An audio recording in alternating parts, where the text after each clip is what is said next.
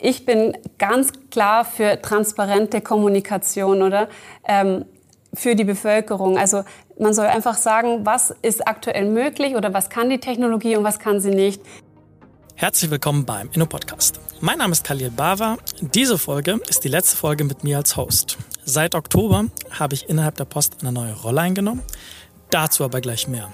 In meiner Abschlussepisode möchte ich euch Caroline Holland vorstellen.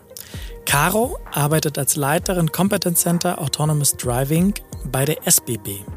Wer schon einige Episoden gehört hat, weiß, dass ich das autonome Fahren von Autos kaum erwarten kann. Caro auch nicht und viele von euch auch nicht. Jedoch schenkt sie uns ein bisschen rein Wein ein, was ein paar Glaubenssätze angeht. Beispielsweise was Unfälle oder die soziale Akzeptanz vom autonomen Fahren angeht. Nicht nur ist das Hören wert, auch erklärt sie, warum ein Bahnunternehmen wie die SBB sich mit Fragen des autonomen Fahrens beschäftigt. Caro ist auch an Bord von der Swiss Association for Autonomous Mobility. Was dieser Verein von über 30 Unternehmen tut und wie sie ihr Thema der sozialen Akzeptanz in diesem Verein vorantreibt, erklärt sie euch in dieser Episode. Wie vorhin angesprochen, ist diese Episode meine letzte als Host des Inno-Podcast. Anfang Oktober habe ich postintern die Unit gewechselt. Ich darf künftig im Bereich Digital bzw. Innovation Enabling innerhalb der Post-IT die Digitalisierung vorantreiben und die Entwicklung von neuen Lösungen und Angeboten maßgeblich verantworten. Durch meinen Wechsel wird es hier etwas stiller, das wird jedoch nicht lange so bleiben. Der Inno-Podcast wird weitergeführt Seid gespannt, nicht nur wie meine Nachfolge im Espas Lab und im Inno-Podcast übernimmt, sondern auch über die kommenden Gäste und Themen. Und ich kann euch versprechen, es lohnt sich. Es lohnt sich dabei zu bleiben und den Inno-Podcast in eurer Podcast-App jetzt zu abonnieren. Mir bleibt euch zu danken für euer Feedback, eure Zustimmung und eure Treue. Der Inno-Podcast war nie eine One-Man-Show. Mit mir haben im Hintergrund viele Köpfe und Hände mitgedacht, mitgemacht und manchmal auch mitgekämpft. Stellvertretend für sehr, sehr, sehr, sehr viele Mitarbeitende seien hier genannt Janina, Carmen, Loan, Stefan, Tim und Joel. Merci. Von Herzen. Und nun viel Spaß mit Caro. Liebe Caro, willkommen beim Menno Podcast. Hallo Khalil, herzlichen Dank für die Einladung. Wann hast du dich das letzte Mal autonom fahren lassen? Ähm, heute, als ich mit dem Aufzug hergekommen bin. Und an einem Fahrzeug? An einem Fahrzeug, das war, glaube ich, ich muss kurz überlegen, ähm, im Mai bei einer Veranstaltung, wo ich einen Prototyp von einem Startup, einem Schweizer Startup, erproben durfte. Und was war das für ein Startup? Äh, Keyboards heißt es. Die machen verschiedene ah. Fahrzeuge, die sie automatisieren möchten. Ja. Die habe ich schon gehört. Ja. Okay, und wie war's? Äh, gut. Man musste erst mal schauen, dass man auf der richtigen Linie sozusagen war, dass es dann automatisch losfahren konnte, aber es war gut. Hat Spaß gemacht. War das auf einer Teststrecke oder irgendwie hier im normalen Verkehr? Nee, nee, das war in Dübendorf, ja. Auf der Strecke. Die dann extra nur dafür und abgesperrt und nur dafür da ist? Genau, das war im Rahmen einer großen Veranstaltung, wo man eben auch da Testfahrten mitmachen konnte. Jetzt ist es mal so, ähm, die SPB die Schweizerische Bundesbahn, sorgt ja eigentlich dafür, dass mein Zug von Bern nach Zürich oder Basel fährt. Warum braucht es eigentlich jemanden wie dich, die das Competence Center Autonomous Driving macht? Was man nicht vergessen darf, die SWB ist ja ein wesentlicher Gesamtbestandteil oder ein wesentlicher Bestandteil aus der Gesamtmobilität in der Schweiz. Und es ist extrem wichtig und meine ganz persönliche Meinung, ähm, jeder Transportunternehmer heutzutage muss sich mit dem Thema automatisierenden Fahren beschäftigen, weil es wird die Mobilität nachhaltig verändern und sehr stark verändern. Und uns geht es natürlich auch darum, dass wir den öffentlichen Verkehr auch mit so einer Technologie stärken können. Und deswegen ist es wichtig, dass wir uns damit beschäftigen, dass wir uns die Auswirkungen von dieser Technologie ähm, auf die Mobilität anschauen. Und das ist ja auch der Grund, warum wir in dem Verein SAM mit beigetreten sind, wo wir dann dieses Thema ja gemeinsam in der Schweiz anpacken möchten. Okay, Sam, kommen wir, kommen wir später nochmal dazu. Kannst du so ein bisschen beschreiben, was meinst du damit genau? Klar, also es wird so sein, die Geschäftsmodelle werden sich verändern oder es wird Ähm, neue Mobilitätsformen werden angeboten. Wir können uns vorstellen, dass wir von einem ganz weit in Zukunft, dass wir von einem Fahrzeug abgeholt werden ohne Fahrer, ähm, dass der uns von zu Hause abholt, zu unserem Zielort bringt, ohne dass jemand dabei ist. Und ähm, ich glaube, gerade auch für Leute, ähm, die Einschränkungen haben, die vielleicht gar keinen Führerschein haben oder vielleicht auch nicht so beweglich sind, die nicht so flexibel sein können, die nicht, ähm, nicht so gut ähm, laufen können oder was auch immer, ähm, die haben die Möglichkeit, ähm, sich fortzubewegen. Und ich glaube, das eröffnet schon viele Möglichkeiten. Und was ist dann quasi konkret innerhalb der SBB dann deine Aufgabe? Zum einen äh, bei der SBB geht es natürlich darum, dass ich ähm, den Verein mit unserem Wissen aus den bisherigen Projekten, die wir gemacht haben, äh, unterstützen kann. Also das My Shuttle-Projekt, von dem hast du vielleicht gehört, ähm, oder hatten auch mit einem israelischen Startup mal ein Proof of Concept gemacht, um einen neuen Ansatz zu testen. Ähm, wichtig ist auch äh, natürlich, dass wir ähm, für die Strategie äh, ein Monitoring machen, dass wir wirklich auch schauen, wie der Markt sich entwickelt, dass wir die Signale lesen können und äh, abschätzen können, wann auch zum Beispiel Technologie von Amerika ähm, in die Schweiz schafft. Also wir sehen zum Beispiel auch gerade in Deutschland ähm, geht deutlich mehr voran wie in der Schweiz. Ähm, die hatten ja auch ein Gesetz für Level 3, was in Kraft getreten ist. Level 4 ist bei Ihnen, glaube ich, gerade in der Arbeitung und sollte nächstes Jahr starten. Und ich glaube, wenn ich richtig informiert bin, werden dort auch gerade Pilotprojekte gestartet zum Level 4. Und das ist sicher mega spannend zu okay. beobachten. Nur als kleiner Disclaimer, wir sind jetzt ähm, Mitte, Ende August. Das heißt, der Kenntnisstand von heute gilt. Das kann alles ja in, in ein paar Wochen, wenn wir die Episode dann veröffentlichen, nochmal sich weiter gedreht haben. Nur so mal, dass wir da, dass wir da auf, der sauberen, auf der sauberen Spur sind. Hahaha, ha, ha, auf der sauberen Spur sind. du hast gerade so ein bisschen beschrieben, dass die Signale, die in dem Rahmen von Autonomous Driving auf die SBB zukommen, diese A wahrzunehmen und diese dann zu interpretieren für die Strategie der SBB. Kannst du mir ein Beispiel geben? Was bedeutet das ganz genau? Was macht man dann da? Ich habe kurz vorher gesagt, oder dass das Angebot wird sich verändern. Wir müssen schauen, ähm, welche, welche Rolle können wir als Transportunternehmen auch in Zukunft einnehmen und, und wie können wir auch in Zukunft Erträge generieren. Und ähm, ich glaube, was da extrem wichtig ist, dass, ähm, dass man ein Zielbild hat, auf das man hinarbeitet, wo man auch die Weichen ähm, richtig legen kann. Ähm, und dafür helfen sicher auch ähm, Szenarien, mit denen wir arbeiten, dass wir entsprechende Treiber definieren. Ähm, und durch die Clusterung kann man dann pro Cluster pro Szenario sozusagen dann die ähm, Auswirkungen aufzeigen, das Zusammenspiel. Wir, wir sind sehr einfach nur in der Mobilitätsbetrachtung. Aber man darf nicht vergessen, bei Szenarien geht es ja so um so viel mehr. Da kommt das Thema Raumplanung auch mit ins Spiel. Und ähm, es hat extrem viel Facetten. Und es geht darum, wirklich eine gesamthafte Betrachtung zu machen mit verschiedenen Eingangsparametern und dann die Auswirkungen aufzuzeigen und auch um dann die Entscheidungen zu treffen, entsprechende Maßnahmen vorzuschlagen. Und dann, wenn man diese sagen wir, es sind zum Beispiel vier Szenarien hat, kann man dann als Unternehmen auch entscheiden, in welche Richtung möchte ich gehen, wo sehe ich meine zukünftige Rolle, wo sehe ich das zukünftige Zielbild, ähm, auch schweizhaft gesprochen.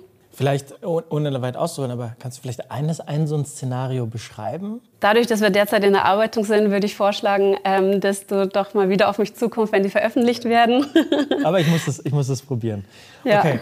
Ähm, Guter Versuch im Fall. Die, die, die, also die Grundüberlegung, also die Grundüberlegung ist tatsächlich, das Ganze, die Signale, die aus dem Markt kommen, in so Szenarien zu übersetzen und dann Möglichkeiten darzulegen, was, wie kann man darauf reagieren als ja. Unternehmen, respektive jetzt in deinem Fall, wie kann die SBB darauf reagieren.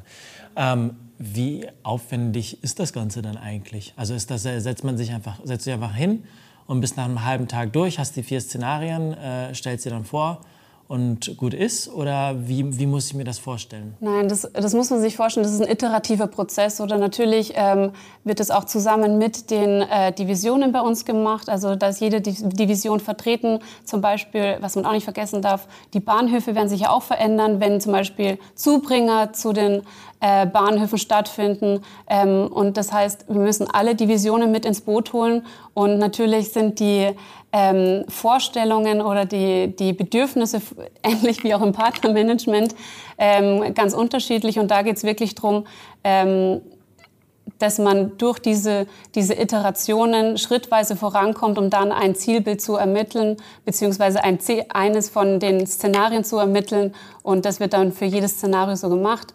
Und ähm, über die Dauer kann ich dir gar nicht sagen, aber das geht, ähm, geht deutlich länger wie, wie hast du gesagt, ein, zwei einen halben Tag, einen halben Tag.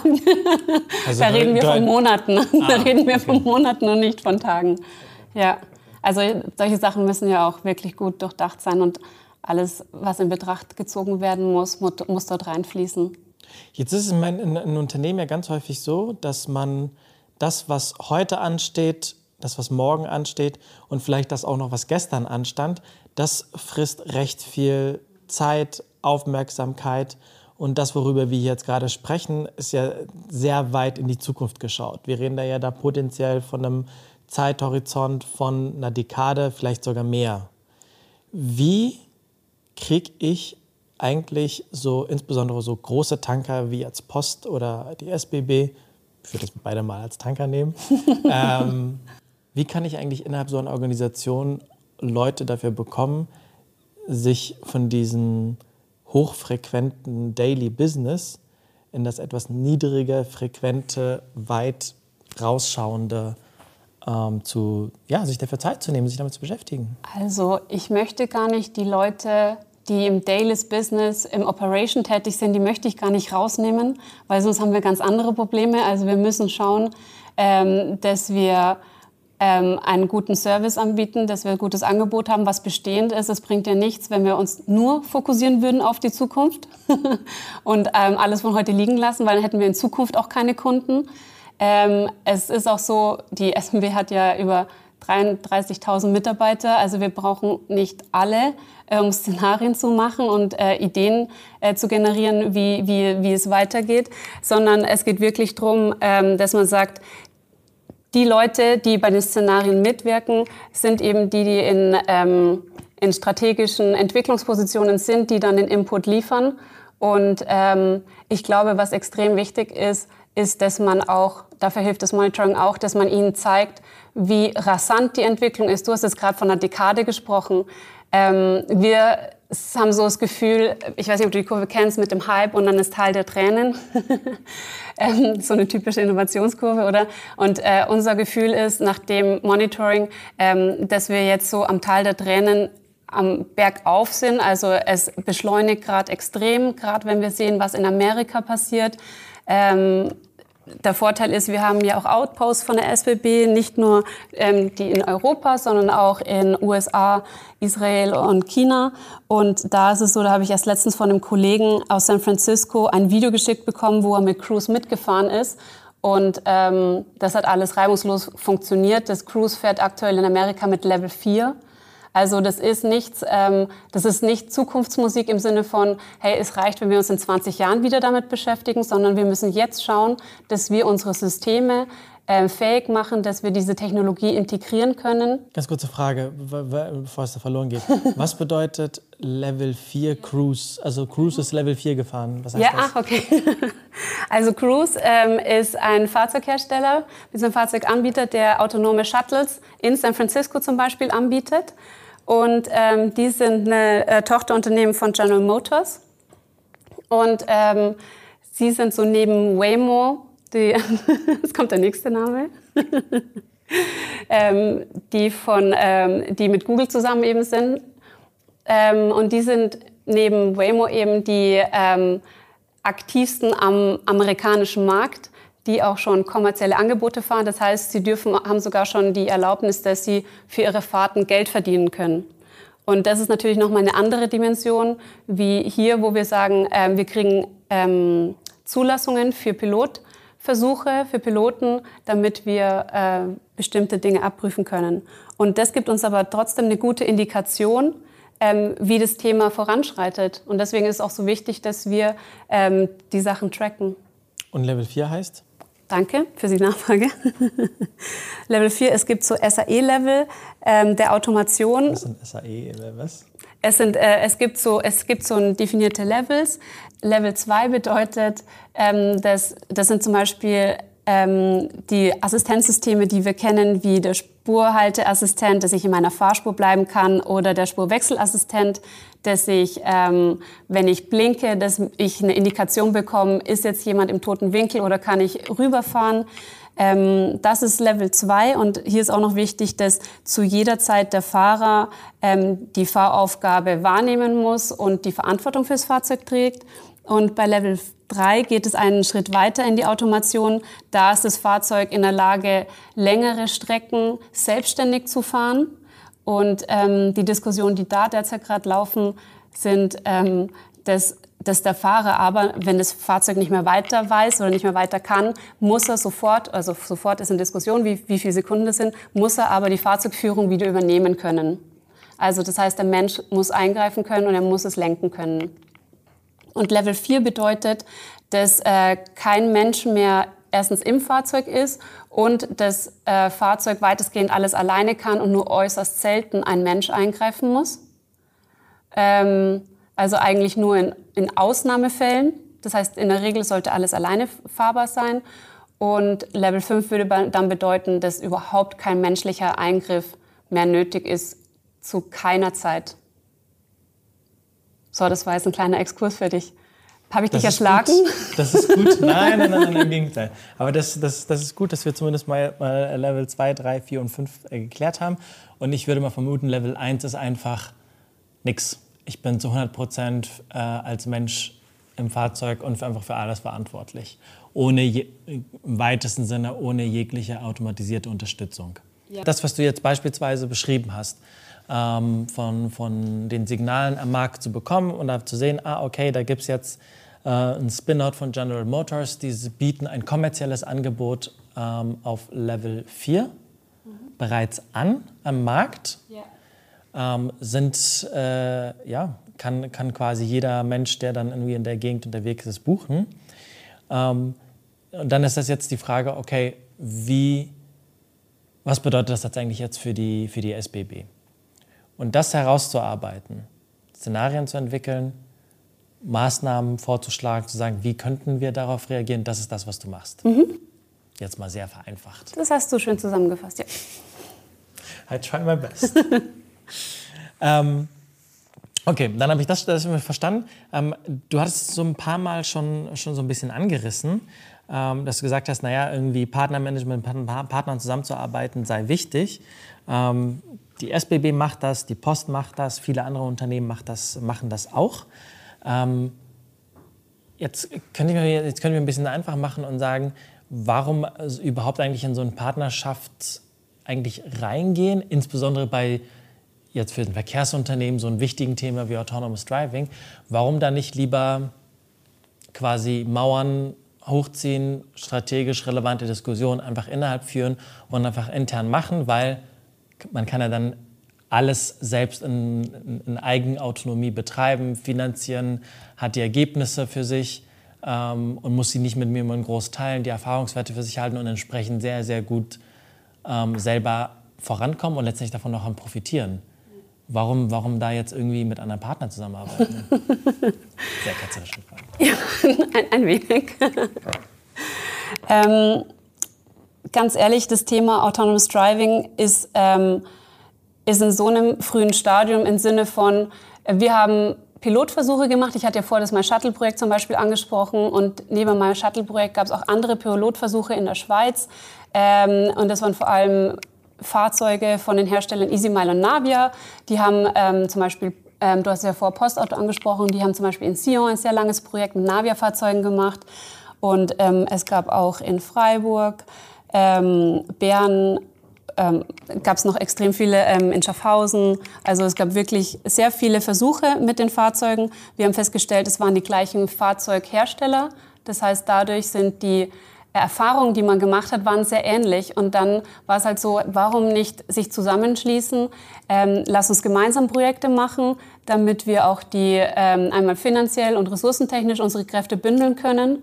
Und was noch dazu kam, neben diese, dem Vorteil, gemeinsam Projekte zu machen, aus den ähm, Ressourcengründen, war auch, ähm, wir können gemeinsam viel mehr bewegen, weil die Technologie allein zu verstehen hilft ja nicht, sondern es geht ja auch darum, wir müssen die Technologie befähigen im Sinne von, dass sie auf der Straße eingesetzt werden kann. Das heißt, wir brauchen die Regulation.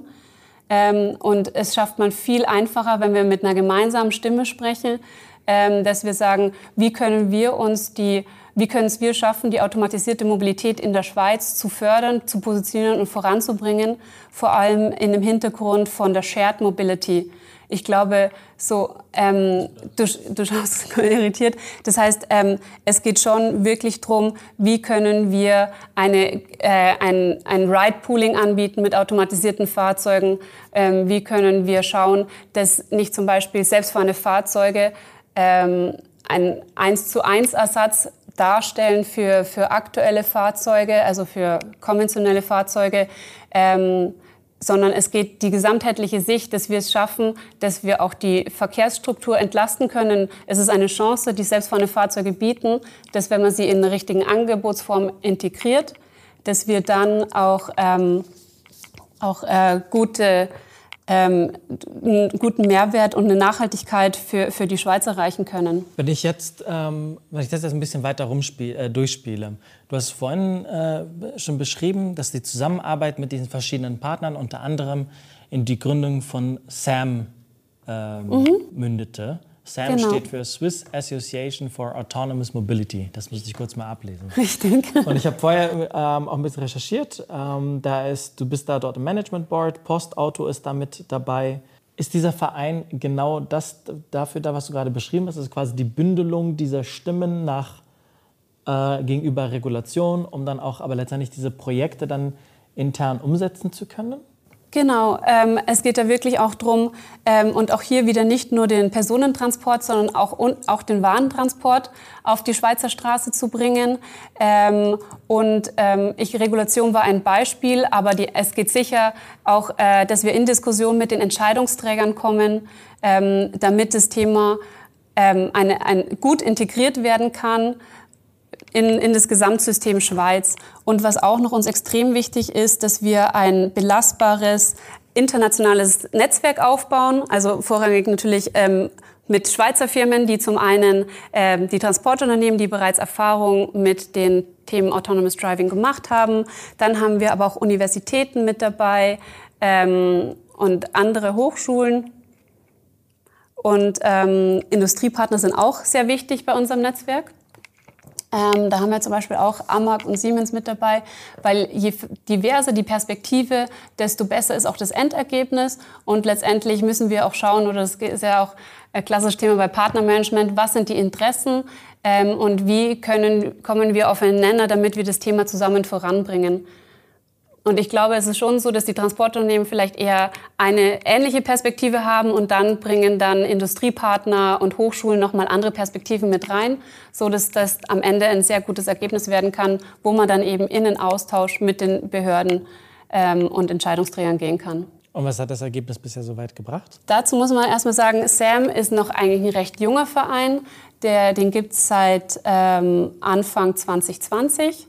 Ähm, erstmal waren wir beschäftigt mit dem Aufbau und dann haben wir natürlich ähm, das Wissen geteilt, was wir äh, aus unseren Projekten haben und zusammengetragen. Und ähm, wir haben es geschafft, wir sind extrem schnell gewachsen. Wir haben mittlerweile 33 Mitglieder. Ähm, das finden wir eine ganz beachtliche Leistung. Ähm, was wir aktuell. 33 Mitglieder heißt 33 andere Unternehmen, Organisationen, die dabei genau, sind. Genau, mhm. ja. Zudem ähm, haben wir auch Pilotprojekte ähm, da ist es so, dass die Pilotprojekte meistens äh, von einem der Mitglieder vorangebracht wird und wir als, ähm, als SAM unterstützen ähm, und uns auch beteiligen bei Projekten. Also es sind diverseste Projekte, das heißt Tele Beteiligen heißt finanziell beteiligen. Finanziell beteiligen und auch ähm, teilweise mit Ressourcen, je nachdem, wie es äh, verfügbar ist, äh, wie man verfügbar ist. Über was für Größenordnung sprechen wir dann da? Bei den Beteiligungen? Ja. Ähm, die sind eher so im vierstelligen Bereich. Also eher kleinere Beteiligungen, ähm, aber vielleicht langfristig gesprochen ähm, gibt es auch die Möglichkeit, dass wir aus SAM heraus eigene Projekte machen.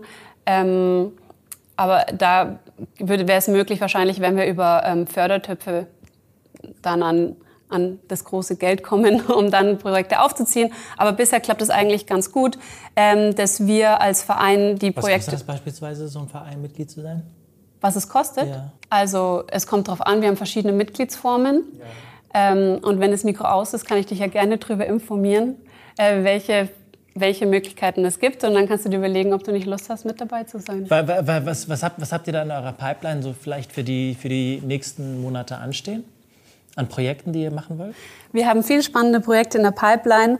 Eins, was mir besonders am Herzen liegt, ist ein ähm, Projekt, was in Schaffhausen startet nächstes Jahr. Das ist ein äh, Dual-Mode-Fahrzeug. Was? ja, ich erkläre es dir. genau, da wird auf einem ähm, konventionellen Fahrzeug, in dem Fall ist ein Toyota-Bus, wird, äh, werden Sensoren befestigt von ähm, Sensible 4 und so wird das Fahrzeug automatisiert und ähm, so wird eigentlich ein komplett neuer Ansatz mal abgeprüft. Und warum mir das Projekt so am Herzen liegt, ist, dass ich damals ein Proof of Concept mit dem israelischen Startup, was ich ja vorher kurz mal erwähnt habe, gemacht habe, wo wir genau das ähm, überprüft haben, wo wir ähm, dann in Holland waren, lustigerweise. Ähm, und wir haben ähm, mit der Firma Softride diesen Proof of Concept gemacht. Und es ist mega spannend zu sehen, wie einfach konventionelle Fahrzeuge automatisiert werden können mit den Sensoren und der Technologie ausgestattet. Weil wenn man sich überlegt, wie viele konventionelle Fahrzeuge eigentlich vorhanden sind, könnte das ein sehr spannender Zwischenschritt sein, bis wirklich ähm, selbstfahrende Fahrzeuge eines höheren Levels die technische Reife haben, auf die Straße zu kommen. Und deswegen ist es eigentlich ein mega spannender Ansatz. Okay, nur damit ich richtig verstanden habe. Ein konventionelles Fahrzeug, der irgendwie Verbrenner oder Elektro ist oder was auch immer, wenig, wenig automatisiert ist, aber einfach irgendeine Apparatur oben drauf setze und dass das Ding dann, das, was ich oben drauf setze, dazu führt, dass ich wirklich irgendwie auf Level 2, Drei, 3, 4 drei. hinkomme. Drei? Drei. Ja. Also aktuell Level 3 könnte man damit schaffen. Ähm, und obendrauf reicht leider nicht. Ähm, die Sensoren müssen schon so ausgerichtet sein, je nachdem, welche Sensoren, ob ähm, LIDAR- oder Radarsensoren verbaut werden oder egal welche Sensoren verbaut werden, es muss so ausgestattet sein, ähm, dass man eben die Sicherheit gewährleistet. Und meistens ist es so, man sieht es oft, dass man entweder ähm, drei bis vier Sensoren mindestens an den Ecken oder vorne hinten hat, je nachdem, wie es verteilt ist und je nachdem, wie die Weite der Sensoren ist, damit du dann ähm, das ähm, Detektionsfeld abdecken kannst. Und natürlich hat es oft oben auch noch einen GPS-Empfänger, damit er eben auch wieder schauen kann, bin ich hier wirklich, wo ich eigentlich denke, dass ich bin, äh, dass er diesen Abgleich machen kann. Das ist tatsächlich so eine spannende Brückentechnologie, weil in diesem Übergangszeitraum, wo ich irgendwie autonome Fahrzeuge habe und irgendwie noch Fahrzeuge habe mit Menschen da drin, kann das Ding tatsächlich irgendwie eine, noch eine gute Brückenfunktion übernehmen, Genau. damit das alles funktioniert. Vor allem, wenn man das dann noch mit Teleoperation kombiniert. Das heißt, ich sitze gar nicht mehr selber im Fahrzeug, sondern es gibt irgendwo in einer Leitzentrale oder Leitstelle sitzt jemand, der ähm, das Fahrzeug, wenn es irgendwann nicht weiter weiß, ähm, fernsteuern kann. Aber dazu braucht man halt dann natürlich eine stabile Internetverbindung. Und wenn die abbricht, kannst du dir vorstellen, wäre das äußerst ungünstig. Passend dazu, du hast, ähm, ich habe auch gelesen, du bist unter anderem im SAM, im Stream Soziale Akzeptanz äh, von autonomen Fahrzeugen. Was machst du denn da? Und wie weit ist denn hier, wie weit ist denn die soziale Akzeptanz? Zum einen geht es darum, erstmal zu verstehen, wie weit die Bevölkerung ist oder wie die Haltung der Bevölkerung bezüglich Autonomous Driving ist. Und ähm, wir sind da auch im engen Austausch mit Pave US. Ähm, Pave US ist eine, ähm, so auch eine Art Verein, der sich in Amerika nur um die soziale Akzeptanz von autonomen Fahrzeugen beschäftigt.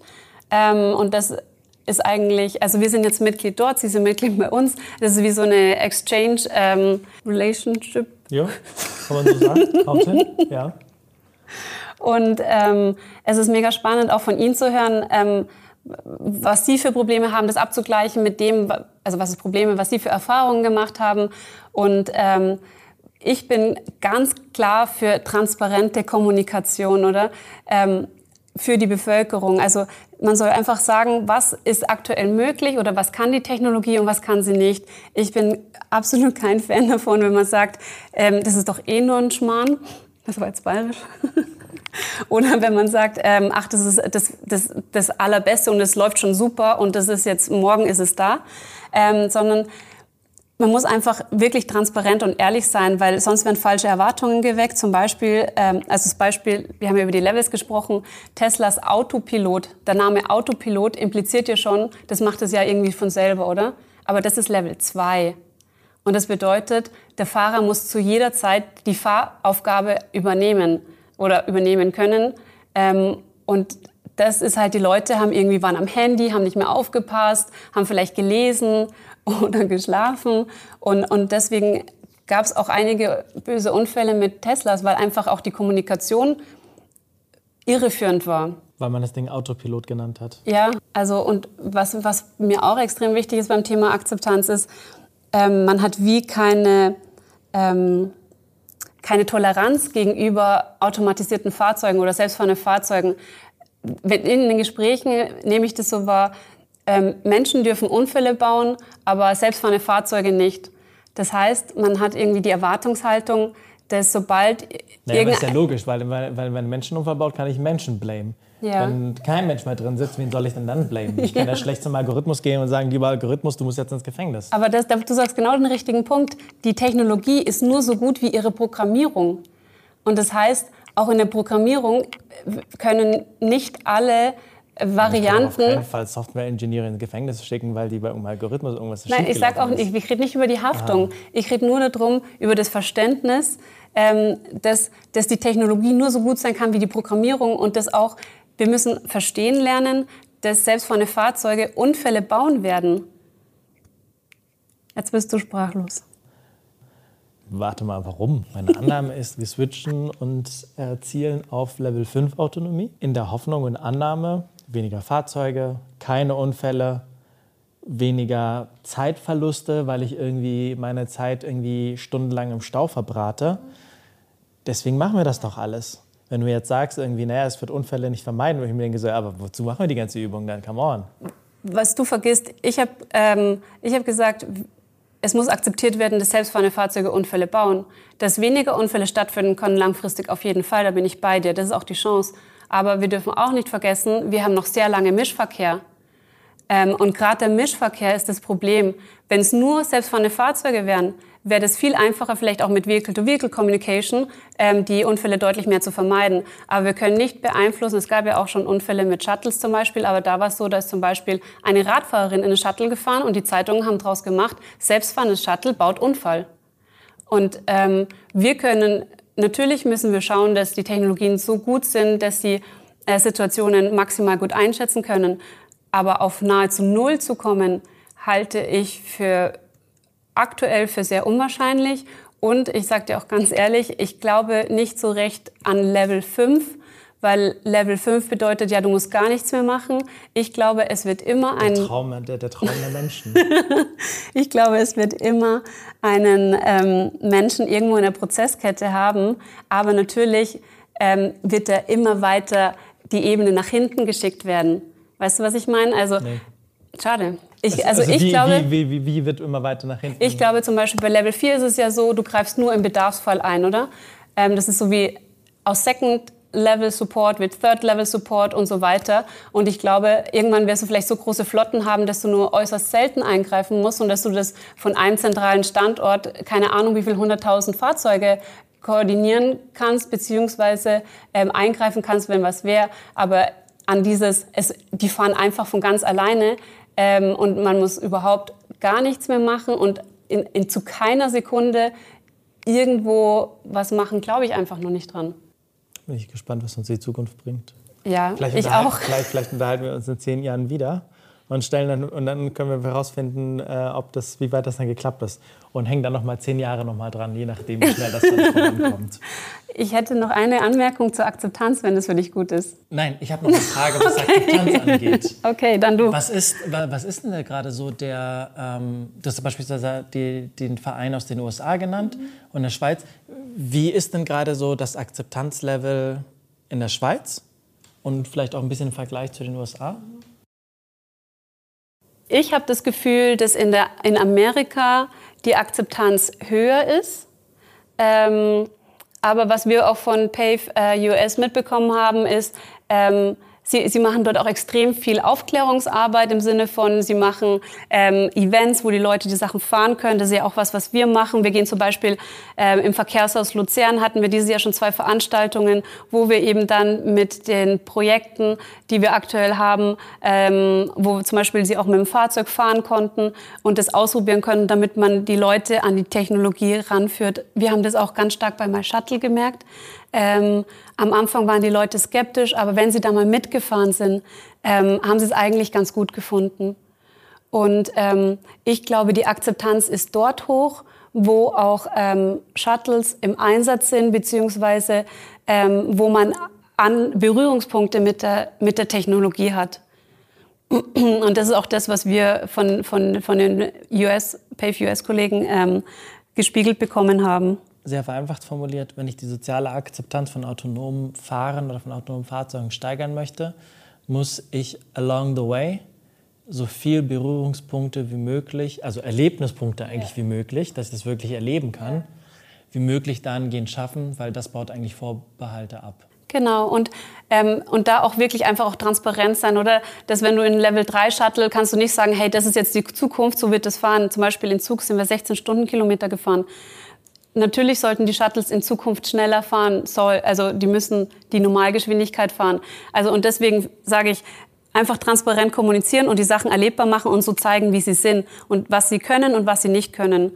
Ähm, und was, glaube ich, schon auch noch, was man schon vergessen wird, ähm, ich glaube, sobald die Politik und die Regulation das Thema auch ähm, stärker stützt, ähm, wird zusätzlich auch nochmal Akzeptanz gewonnen. Und wahrscheinlich ist es so ein vice versa Prozess. Ja, ne? absolut. Absolut, ja. Also was ich mal für mich verstanden habe, ist, ähm, dass der Swiss, Swiss, Association for Autonomous Mobility, der Verein SAM, ähm, das 2020 losgelegt hat, erstmal ein bisschen Aufbauarbeit betrieben hat, das heißt ähm, Mitglieder gewinnen, Organisationen haben, ähm, ich habe verstanden, dass man da auch Mitglied werden kann, ob als Einzelperson oder Corporate. Ähm, am Anfang ging es vor allem darum, Fachaustausch miteinander zu haben, inhaltlichen Austausch zu haben. Ähm, Im zweiten Schritt seid jetzt dabei, Projekte ähm, aufzusetzen, Projekte innerhalb, innerhalb des SAMs dann auch zu supporten, sei es finanziell oder mit Ressourcen.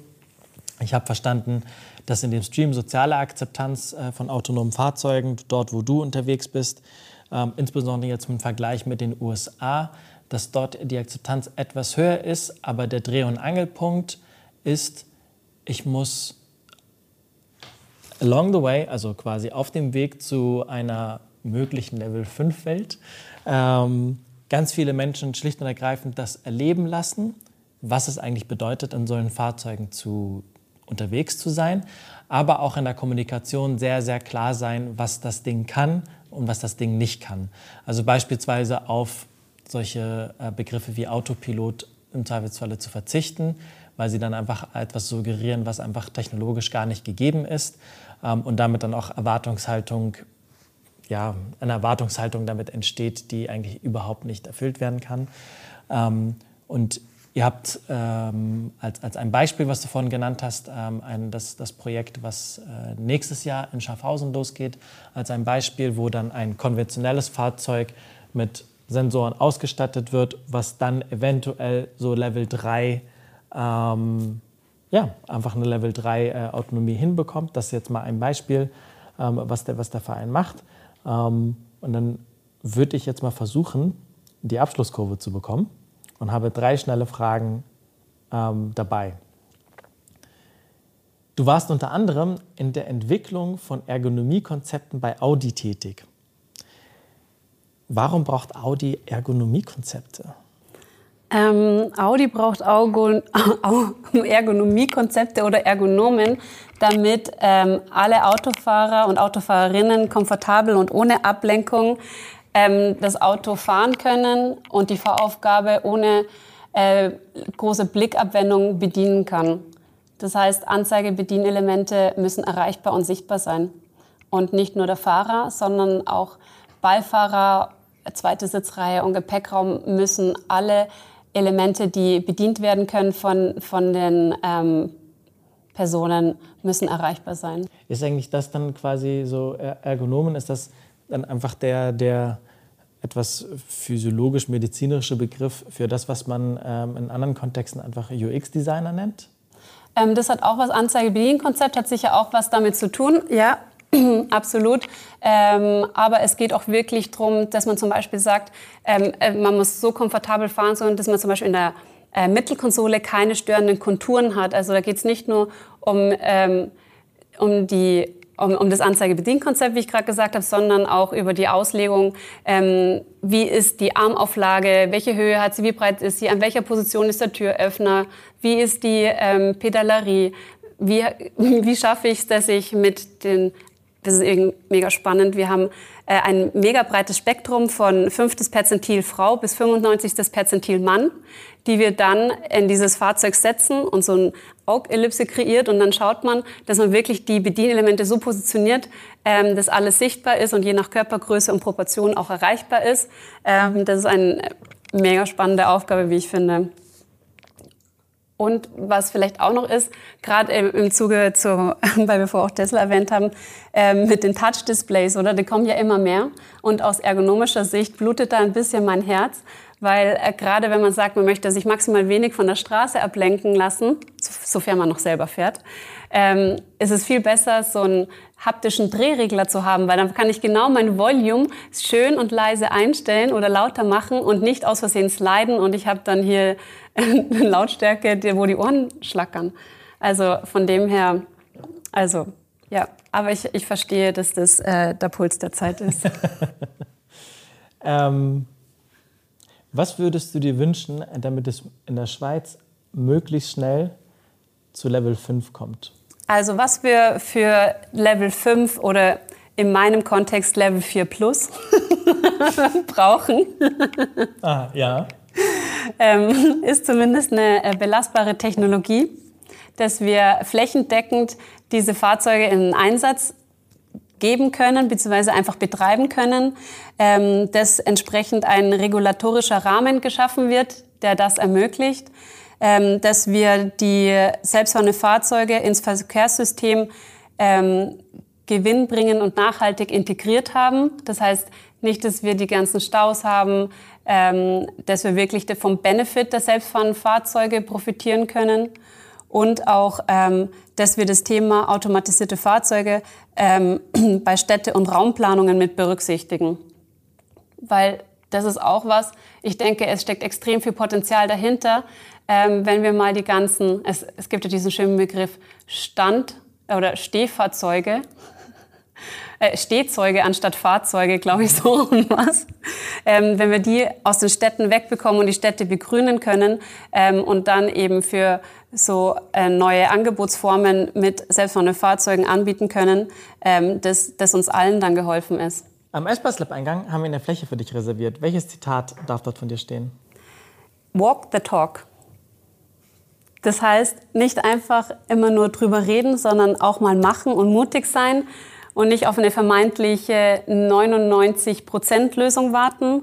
Und Zum anderen äh, finde ich, beschreibt es eigentlich auch mich als Mensch ganz gut, weil ich bin jemand, der gerne mit anpackt und Sachen voranbringt.